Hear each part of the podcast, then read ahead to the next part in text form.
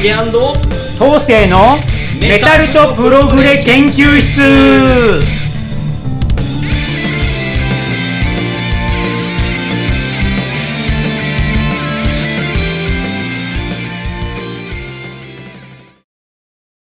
どうも皆さんこんにちは。ジュリアンコンカッセの竹です。はい、メタルとプログレ博士緑川東生です。はい、えー先週は、えーおっさんたちの、えー雑談会みたいなおまけをカレー食いながら届けましたけども。ごちそうさまでした。すいませんお聞き苦しかったかもしれませんが。いや初めてだカレー食いながらこうね収録したそうのですね。なかなか結構食べながらの収録は結構うん。しんどいものがね。ありましたね。まあでもうまかったしさすが料理人。ありがとうございます。また作って、はい、なんかまたあのあの機会があれば、ね。調理室をお借りして。皆さんも食べたい人いたらそのうち。っ ていうかねあのまずライブに来てほしいですよね。あーじゃあそうね。ライブに来て親しくなればあなんか感謝デーみたいなのね。作りたいなと思いますけど、収録もね、はい。公開収録してもいいから皆さんこそうね。ファンがファンにねかファンなんてファンがいればしていただいて、ね、はい。うん。来ていただきたいなと思いますが今日からは、えーあ今日だけですかね。今日だけのテーマになるかもしれませんがあのジェニスからあのちょっと、えー派生をしまして、まあはい。えージェニスティーブスの元ギタリスト。スティーブ・ハケットさん。はい。あのお届けするんですが今日はちょっとあの時間的にもですね厳しくてちょっと片付けもしなきゃいけなくて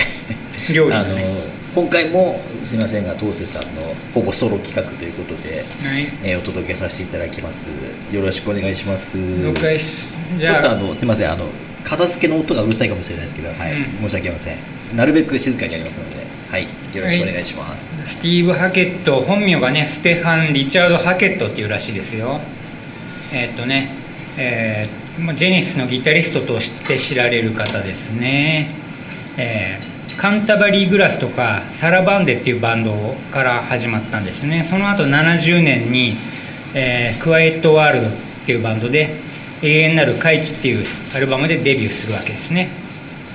その後にアンソニー・フィリップスに代わってジェネスに加入すると。でその以降はもうジェネスといったらねピーター・ガブリエルとかスティーブ・アケットっていうこうバンドの代名詞みたいな存在になっていくわけですね、えーでサードアルバム「ナーサリー・クライム」ですね。1971年から1977年のセコンドアウツまで、えー参加していた。で脱退後はソロとして活動していくわけですね。弟さんにフルート奏者のジョン・ハケットさんって方がいると。でスティーブ・ハケットっていうとねなんといってもこうサスティンの効いた泣きのギターフレージングが特徴でね。またタッピング奏法、まあ、ライトハンドっていうやつですね。の先駆者とも言われてる方でね、まあ、すでに1971年のねナーサリークライム収録のミュージカルボックスとか「リターン・オブ・ザ・ジャイアント・ホグワーティード」って曲でね右手でこうギターの、えー弦を盤上で押さえる、えーアルペジオを披露してたりねするということでねえーすで、にこうライトハンドっていう名前がない時代からそういう奏法をしてたっていうことですね。まあ、月影の騎士に「ダンシング・ウィズ・ザ・ムーンリット・ナイト」のソロとかだよね、えスイープ奏法もやってたりしてこう初期の頃から70年代の初頭からそういう奏法をやってたと。まあ、ジェネシス時代からねもうギブソンのレプス・レスポールを使っているんですけどでフェルナンデスがサステイナーを開発した後はね、えー、大体どのステージでもこう、えーレスポールモデルのねサステイナーメインギターで使用してるわけですね。まあ、でジェネスは自体はねこうハケットが脱退した後どんどんポップ化していって80年代90年代ってポップなサウンドに変化していくわけなんですよね。その一方でスティーブ・ハケットっていうのはねソロアルバムを出した後も初期ジェネシスの面影を追うようにねこう幻想的で叙情的な世界観を変わらずに変えずに音楽性を進化させていくわけですね。まあ、そこが今も人気の理由なんでしょうね。ええ。で1975年にねジェニスまだジェニスに在籍中なんですけど初のソロアルバム「ボヤージ・オブ・ジ・アーカライト」を発表するわけですね。でジャケットがキムキム・プーアって方で、まあ、後に奥さんとなる画家なんですけど、えーその幻想的なジャケットのイメージ。あとねテーマがタロットカードをイメージにした各楽曲なんですよね。で初期の代表作としても言われるソロアルバムで。でまあジェニス在籍してたんでフィル・コリンズとかマイク・ラザフォードも本作には参加しててね。割と初期ジェニスに似たような部分もあってメロディアスな曲からしっとりとした感じ。あとフルートの音色アコースティックギター。あとメロトロン、まあ、美しいシンセを使ってね。ジャケのイメージのような幻想的なアルバムなんですよね、まあ、今聴き直してもすごいこう牧歌的っていうんですね。JNS に比べると素朴な感じがして楽しめますよね。でまあ77年にね、えー、さっき言った通り、えー、幻惑のスーパーライブの後にバンド脱退してまあもうソロ活動が楽しかったでしょうね。もう翌78年にはもうすぐにセカンドソロ出すんですよね。これが「Please Don't Touch」っていう78年作。まあジャケもちょっとコミカルな幻想童話的な感じですよね。で「Please Don't Touch」っていうとねジェネシスのミュージカルボックスにあった「タッチミタッチミ」と「触ってくれ触ってくれ」って言ってるのと真逆な今度は「触るな」っていう面白いそのウィットが効いたタイトルも面白いですよね。で割とファーストソロファーストに比べると割とキャッチーなナンバーもあったりカンサスのねスティーブ・ウォルシュとかがゲスト参加したりしててね。で1曲目は「ナルニア国物語」っていうこうファンタジー童話文学をテーマにした曲があったりあと歌物感があったり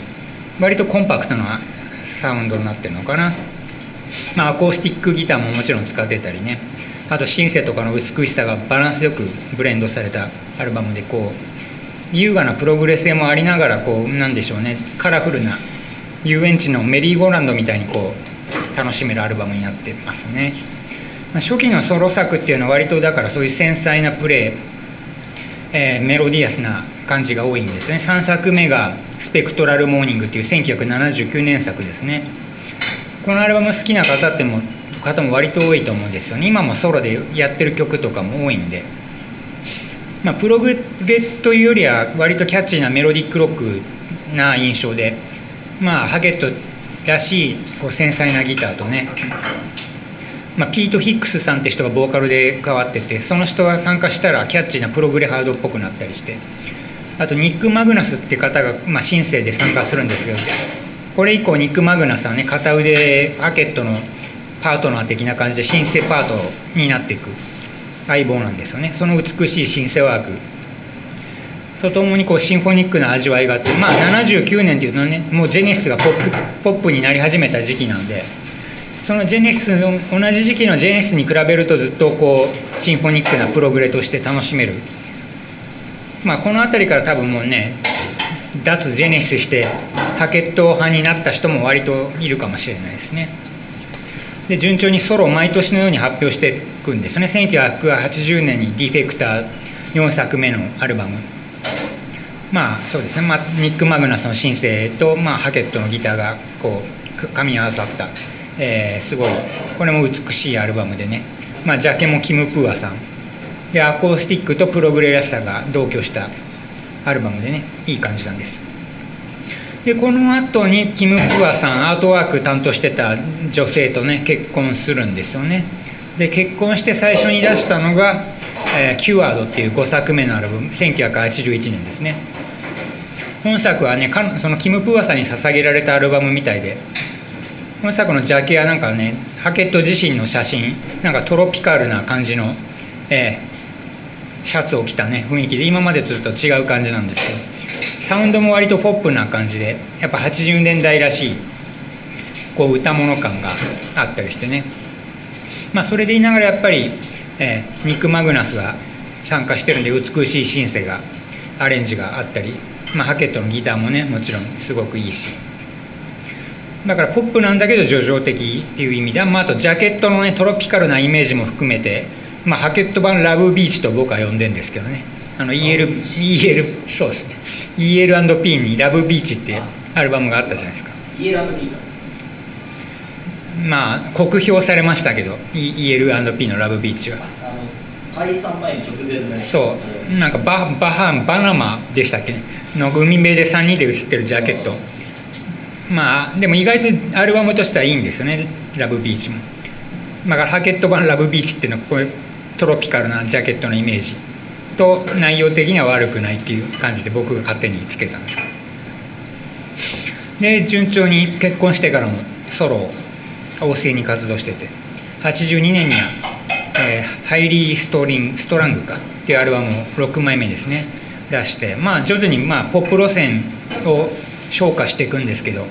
まあ、ハゲットの場合ポップって言ってもギタープレイ自体はそんな変わらないんでね。まあ叙情的な泣きのギターは健在。でニック・マグナスのシンセも美しい。で安心して聴けるこうシンフォニックな味わいですね。83年になるとハケットがまあ系統していったクラシックギター。これをメインにした初のインスト作品、まあ、クラシックギターエレキ使わずにねアコースティックの曲で、まあ、これ以降はアコースティックの方もすごい重視してやっていくんですねハケットは。でまあこの辺りから徐々にこうまあいろいろやり始める。86年になると GTR っていうバンドを結成するんですね。これはエイジアを脱退した元イエスのスティーブ・ハウ。あスティーブ・ハウイエス元イエスイエス自体はやってたんでしたっけ？エイジア脱退したスティーブ・ハウとハケットが出会ったことで GTR ってバンドを結成するんですね。でプロデューサーがジェフ・ダウンズでこうハケットと、えーハウのツインギターっていうね夢のツインギターですね。イエスとジェネシスのツインギター。これに伸びやかなボーカルで80年代っぽいね AOR とか思わせるメロディックロック、まあ、トトとかねそういう感じのちょっとポップなメロディックロックですね。2人の叙情的な幽霊なギターがたっぷり楽しめる。アルバムですごい人気が出たんですよね。でボーカルがなマックス・ベーコンっていう元ナイトウィングの方です。ハイトーンボーカル。曲によっては80年代のイエスっぽかったりね。まあ、えスティーブ・アウトハケットのそれぞれの色が、えー味わえるギターがね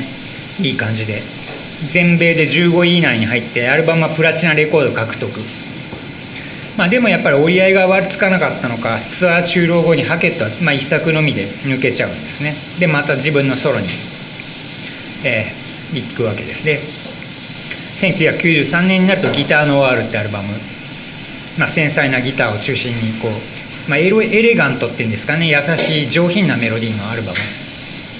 ハケットのギターが好きな人ならもう楽しめるんじゃない？もうほぼギターがメインですから「ギターノワール」ってタイトルですからね。95年になるとブルースを系統し始めてやり始めるんですね、えーブルース・ウィズザ・フィーリングというアルバムを出してハケットの中で異色のブルースロック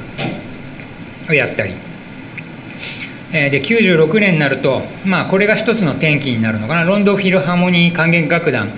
えーと共演するんですね。ここにビル・ブラッフォードも加わって初期ジェネシスの音楽を再構築したアルバム「ジェネシス・リビジテッド」を作る。まあ、昔のジェネシスの曲がね、えー新しいアレンジでオーケストラと一緒に蘇ったってこれで、まあ、リアルタイムで僕聞いて割と感激した記憶がありますね。もう昔のジェネシス聴けないのかと思ってたところにスティーブ・ハケットがジェネシスを再現してくれたという。でねえーっとなんとメンバーにジョン・ウェットンとかねイアン・マクドナルドが加わってライブバンドを結成して来日公演もしてるんですよね。この模様は「ザ・東京テープス」っていう、えーライブ作品で聴けますね。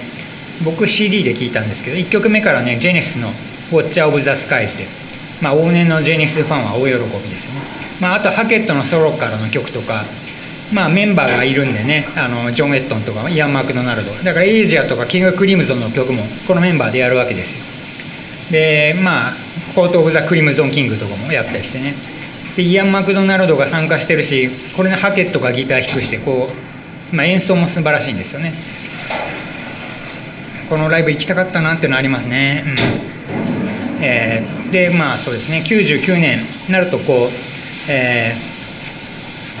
えージェネシスの CD ボックスが発売されたのかな。アーカイブ19671975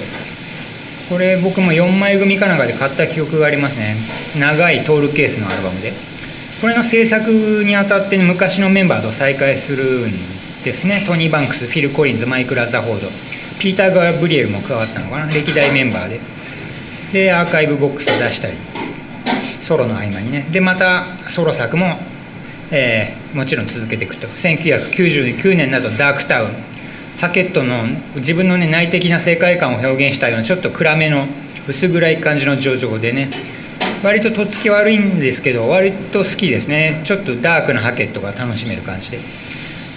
でソロどんどん続いて2003年になると「To Watch the Storms」ってアルバムを出しますね。まあこれもアコースティックなえ繊細さを取り入れながら、えー、エレキギターを使ったシンフォニックな味わい。まあこの頃からねまあちょっと以前にジェネスの、えー再構築アルバムを作ったこともあって割とジェネシス寄りの曲も増えてくる感じですね、え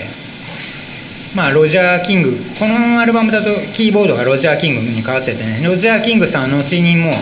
ツアーメンバーとして欠かせない存在になりますね。でそうですね。7曲目とか割とキング・クリムゾンっぽかったり21世紀の精神異常者風のの曲があったり面白いアルバムになってますね「To Watch the Storms」で旺盛に作品作り続けて2005年になるとオーケストラとの共演作品「メタモルフォーシス」ってアルバムを出してねアコースティックギターとオーケストラによるアルバムですね。で2006年に「ワイルド・オーチャーズ」ってアルバム。まあこれもオーケストラ入りのシンフォニックな曲もあったりして楽曲は割と幅広くてねモダンな雰囲気からエスニックな雰囲気もあったりしてえー、ハケットの、音楽性の追求の器の広さ懐の広さを改めて思い知らされるアルバムかなと思いますね。でこの頃になると、まあ、結婚してたキム・プーアさんと離婚しちゃうんですね。ソロでジャケットを長年ね描いてきた彼女。ですからこの後あたりからもうソロのジャケットがイラスト彼女のイラストじゃなくなっていくわけですね。2009年になると「えー、っとアウト・オブ・ザ・タンネルズ・マウス」っていうアルバムを出して、まあ、これもシンフォニックなすごいこう華麗なアレンジ、まあ、ハケットのこう叙情的なギターですごいいい感じの円熟の極みといったアルバムですね。正直ハケットのソロ作品この辺りになるともう外れがないんでね。どれ聴いてもかなりいいんでぜひチェックしてほしいですね。で2011年になるとねジョー・リーマンって方と結婚するんですね。ちなみにこの方の妹かなアマンダ・リーマンさんっていう方ギターとボーカルもやる人でこの妹奥さんの妹のアマンダさんはねえー、と後にライブツアーのメンバーとしてよく共演していくことになる方ですね。あの最近のハケットのライブだと DVD に必ずギターボーカルで出てくる方ですね。それが実は奥さんの妹さんなんですね。さていよいよ旺盛にソロも活動してて2011年になると「ビヨンド・ザ・えー、ショーテッド・ホライズン」スローテッド・ホライズンですかねすみません、えー、アルバムを発表してこの辺りだとほぼ僕リアルタイムでもソロは買ってますね。どれも傑作なんでアコースティックギターもありの東洋的なエスニックな味わいありでマーケットのこうみずみずしいプレーもちゃんと楽しめてね。もうこの頃だとギタリストっていうより作曲家としてのトータルな雰囲気がねすごいいい感じで。もう自分のギターだけに頼らないアレンジがねこういいんですね。オーケストレーションも使ってた女性ボーカルも入ったりしててね。で2012年になると今度はイエスのベーシストクリス・スクワイアというユニットを組むんですね。スクワケット。でアルバムを発表するんですね。スクワケットで「Life Within a Day」っていうアルバム。2012年もうプログレ界の大物のですね。イエスのベースとの2人のユニット、うん、これ意外とねじっくり弾ける大人のメロディックロックでプログレっていうよりはね、えー、メロディアスロックかな。まあイエスよりはジェネス路線の方がちょっとハケット色が強いアルバムでしたね。で歌メロはキャッチーでね、えー、ロジャー・キングさんがシンセで参加してて、まあ、ゆったりとした聴き心地でしたね。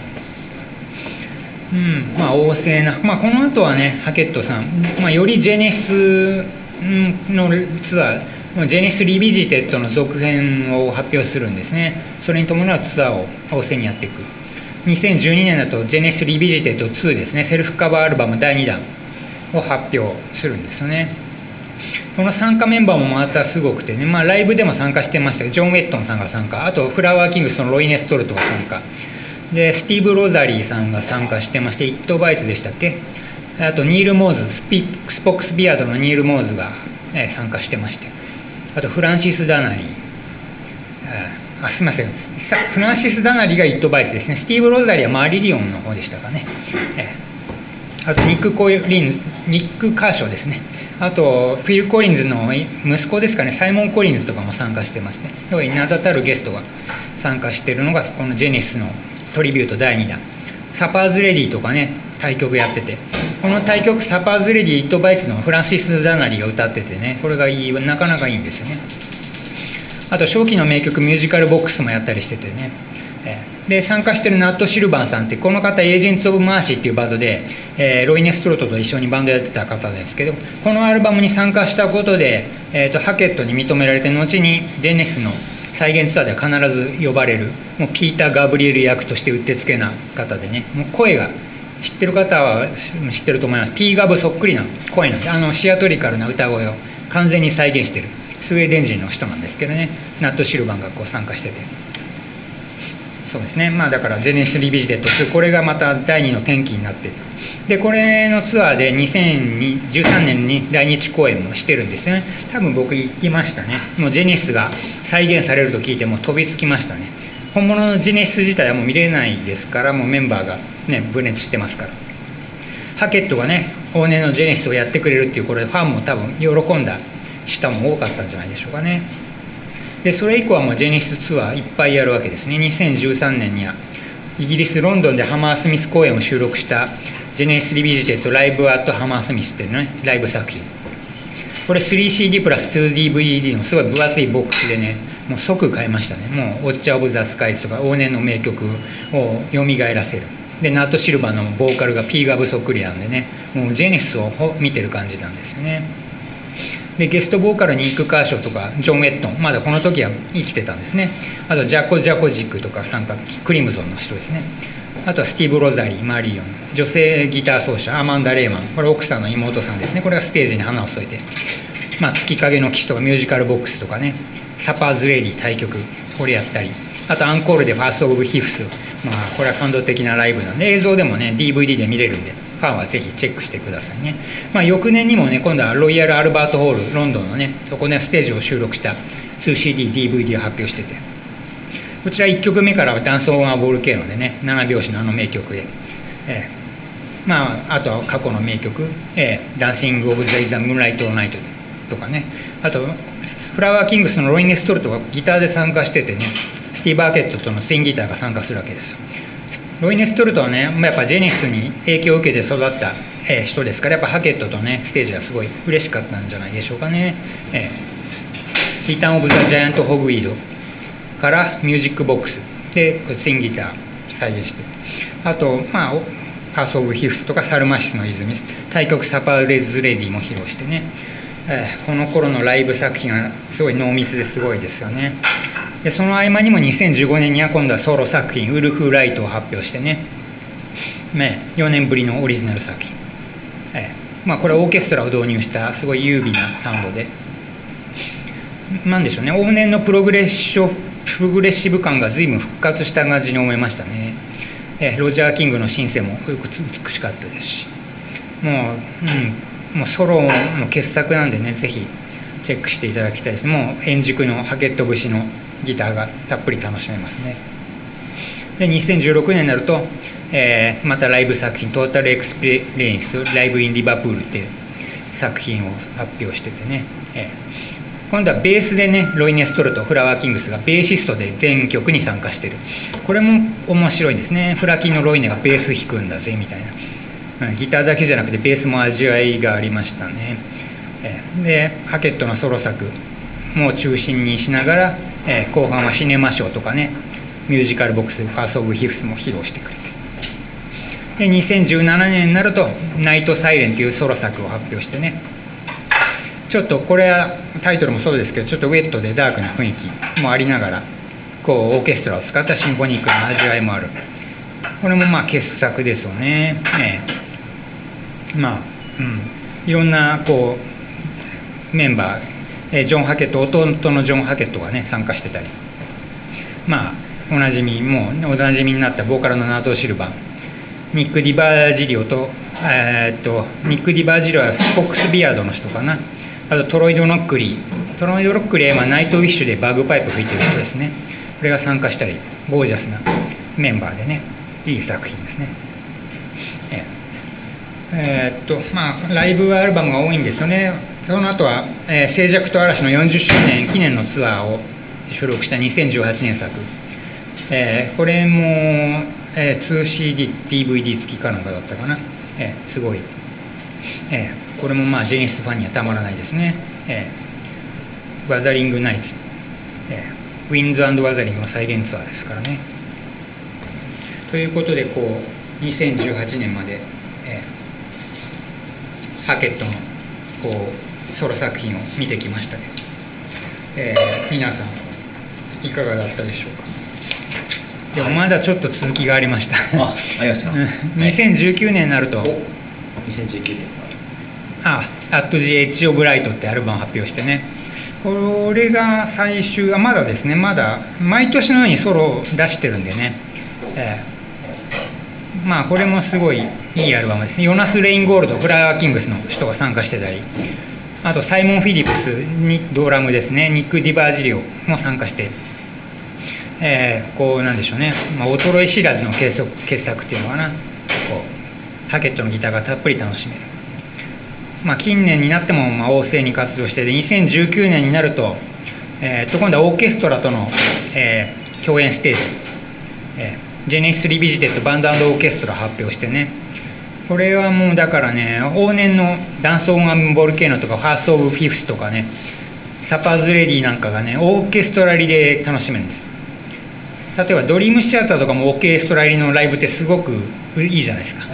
ただのライブよりもシンフォニックなった味わいでジェネシスも同じでオーケストラ入りでね曲あの70年代の名曲が割と感動的に楽しめるんでね。素晴らしいアルバムライブアルバムですね、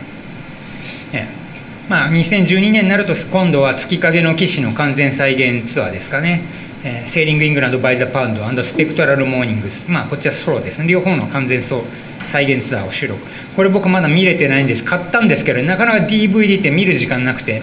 大体買ってから23年後になっちゃうんです。順番待ってると。積み上がってるんで次の DVD 待ちが。だ今年見たいな。今年の多分正月来年の正月か。今年の年末ぐらいにちょっとこれ見たいですね。月影の記事完全再現。僕の一番好きなアルバムですからね。で2021年今年ですね。もう今年もまたソロ出すんですよね。これはジスティ・バケットが地中海を旅した時にインスパイアされて作ったの。えーっと、えー「紺碧の天空」っていう日本語タイトルのアルバムですね。えーアコースティックギターにオーケストラを加えたアルバムで、ね、アコギにオーケストラって今までなかった感じですけどどうなんだろうと思ったら意外と良かったですね。12弦ギター、ね、弦が12本あってこうつまびくようにあの味わえるこの繊細なギターサウンドにオーケストラがこう融合された感じでね、まあ、こうオーケストラ多分生じゃなくてロジャー・キングによるオーケストレーションだと思うんですけどあのシンセによるね。すごいこう異国的な味わいの優雅なインストサウンドが楽しめる。これも実に耳心地のいいアルバムでしたね。これが最後かな。と思ったら2021年9月にね最新作出てました。これまだ買ってませんでした「サレンダー・オブ・サイレンス」っていうアルバムが2021年9月に出てましたね。これそのうち買いたいと思います。ね。こうして毎年のようにソロなりライブアルバムを必ず出してくるこのハケットの旺盛な創作意欲が全く衰えることを知らず、ね、ジェニス脱退後もハケットの旅は続くわけですね。ということでハケットの、ね、魅力としてはやっぱブレない。もう自分の世界観ポップに流されない。自分の世界観をとことん追求していく、ね、ゆったりとしたあのギタープレイは変わらずテクニックに、ね、お陥るんじゃなくて叙情的で常にある。ことこの点が多分ねファンに支えられこう多くのファンから愛されてる。ジェネシス脱退してもまだジェネシスを70年代ジェネシスをリスペクトし続けてそれを再現してくれてる。これがスティーブ・ハケットの今のね魅力であり。それと同時にこう繊細なアコースティックギターとかねいろいろ世界を旅しながらインスパイアされていくっていう音楽を探求していくっていうこのなんでしょうね旅人的な繊細なギタリスト。これがスティーブ・ハケットなのかなと思いますね。もう見た目もこう物静かですしね。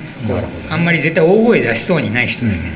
そういう感じでハケットを語ってきました。なるほど。なんかそのジェニシスの中でも一番こうジェニシスらしさを保ったままあの独自のこう路線。まあ一番好きなんですかねさんの中で。まあ、ハケットもうハケットのギターが好きなんですね、うん。もうこう3大好きなギタリストプログレの中で入りますからねハケット。お、まあ、あとはロイ・ネストルトってフラワーキングスの人がいるんですけど、えもう入りますからなるねほあと一人誰だったかな？ヤン・アッカーマンだったかなフォーカスの、まあそういう人がね、はいい、ずれなんか語りたいと思いますけど、まあ。か毎年のようにいまだにこうこういうコロナ禍でも作品を発表し発表しすごいですね。今年だって2枚出してるんです。よ精力的うん、逆に暇だったんで作ったのかもしれないです。けどさん今おいくつぐらいなんですかね？ハケ80ぐらいですかットはいやもうそんな言ってないですね。70手前ぐらいじゃないですあか70いっねてないぐらいですか、うん、ジェニスの頃まだね二十歳そこそこだと思うんで50年また経ってないか。71年から71年から先ちょうど50年ぐらいですか、うんそうですね。ってことは70ぐらいいってるの70ぐらいです。かな、まあいいお年でもあるにもかかわうん、らず、ね、でも見た目が若々しいんですよね。ね。髪がふさふさとしてて、精力的にやられていて、これからもね楽しみですよそうですね。いつまでも元気でまあ、やっていただきたいなって貴重な存在ですよ。どんどんプログレ界のね、人々が亡くなってそうっちゃってですよね。年代的に、ね。そう、うん。いつまでも元気でいてほしいですね。ですね、まあ、幸いなことに多分ジェニスのメンバーまだ誰も死んでないと思うんでね、ガブリエルもいますし、はい。フィル・コリンズもい死んでないメンバー珍しいですね。こう言っちゃなんで4大バンド誰かしら死んでるんで、ね、確かに、そうですね。ELP なんて残ってるのカール・パーマーだけですからね,、うん。ですね2人死んじゃって。る、うん。そして1人が残ったみたいになっちゃってる、ね。うん、ぜひハケットさんにはこれからも活躍していってもらいたいですね、はい皆さんの好きな曲とかねぜひコメントいただきたいですね、はい。好きなアルいバムとか。ただきたいですね。はい。ということであの東瀬さんずっとね一人で頑張ってね、もうくれましたハケッけども、トジェニスも含めてたっぷり語り尽くしましたよ、ええ。ありがとうございました、もうすいません。今日はですね。大丈夫です。はい。じゃあ、えー来週またあもういい年になるのかな？今年最後かわかんないですけど、まあそうですね。そうですね。いい。まあ次回はまたメタルに戻りたいと思うんで。ね、ねもしかしたなら今年最後になるかもしれませんが。ね。はい。えーまたお届けしたいと思います。またよろしくお願いします。はい、よろしくお願いします、はい。ありがとうございました。はいじゃあ今回はここまでです。ハケと当世のメタプロ研究室でした。また次回もお楽しみに。バイバイ。バイバイ